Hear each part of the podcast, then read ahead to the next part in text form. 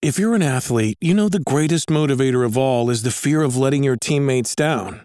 After all, a team is only as good as its weakest link. So you owe it to those wearing the same jersey as you to be your best every time you step on the field. That's why there's no vape in team. When you vape, you can expose your lungs to toxic chemicals that can damage your lungs. If you're a step behind, the team's a step behind. Brought to you by The Real Cost and the FDA. Bonjour tout le monde, aujourd'hui nous allons voir si les héros de One Piece sont fans de Nintendo. Si les noms de Luffy, Sanji, Nami ou encore Nico Robin vous sont familiers, c'est que vous connaissez le célèbre manga One Piece qui nous plonge dans un monde de piraterie haut en couleur. Ce qui n'est pas présent dans le manga par contre, c'est le rattrait pour les personnages de Nintendo, et pour ça, c'est du côté du jeu vidéo que ça se passe.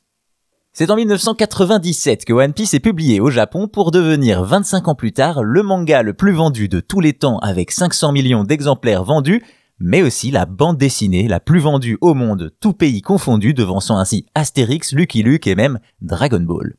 Évidemment, un tel succès s'accompagne de produits dérivés et après une série animée et de nombreux jouets, il n'a pas fallu longtemps pour que les pirates s'invitent dans nos consoles.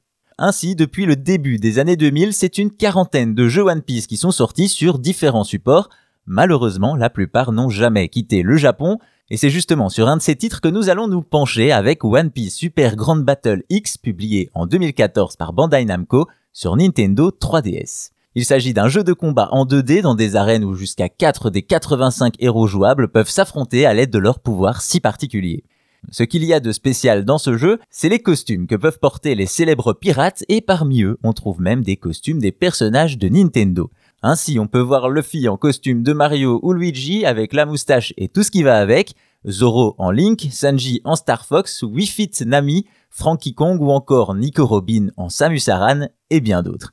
Évidemment, pour les fans des deux univers, c'est déroutant de voir les pirates de One Piece se lancer de la sorte dans le cosplay, et en effet, ce n'est pas exactement le cas.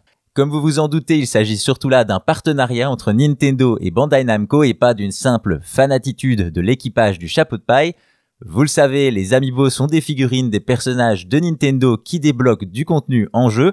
Et ici, avec One Piece, l'activation de ces costumes se font via l'amiibo correspondant. Ainsi, l'amiibo de Mario ou de Link vous donnera accès au costume qui va avec.